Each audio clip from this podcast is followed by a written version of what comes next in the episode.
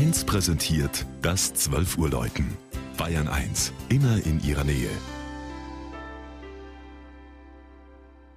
Es ist 12 Uhr. Das Mittagsläuten kommt heute aus Ebermannstadt in Oberfranken.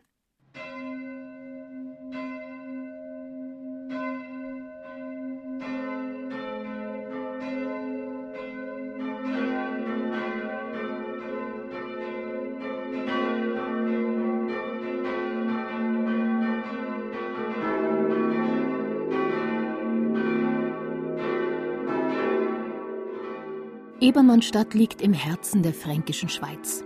Einer der bekanntesten Söhne des Fachwerkstädtchens ist Johann Georg Lahner, der Erfinder der Wiener Würstchen, die allerdings in der Donaustadt Frankfurter genannt werden. An den Metzgermeister, der 1772 im Ortsteil Gasselsdorf geboren wurde, erinnert eine Gedenktafel.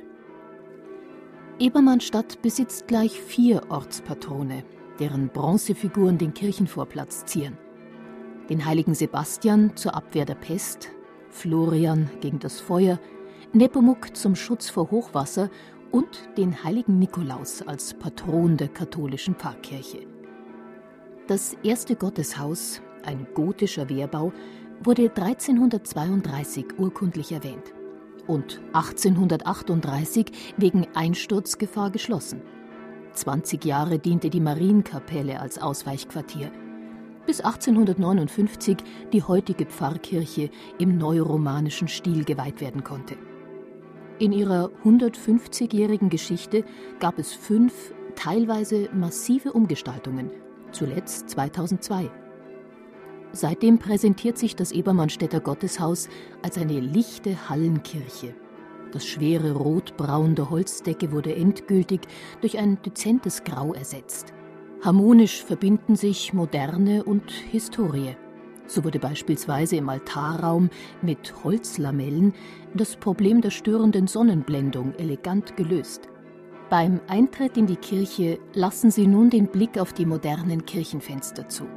Je näher man zum Altar kommt, umso deutlicher tritt dann aber das mächtige Kruzifix mit einem feingliedrigen Korpus aus dem frühen 19. Jahrhundert in den Vordergrund.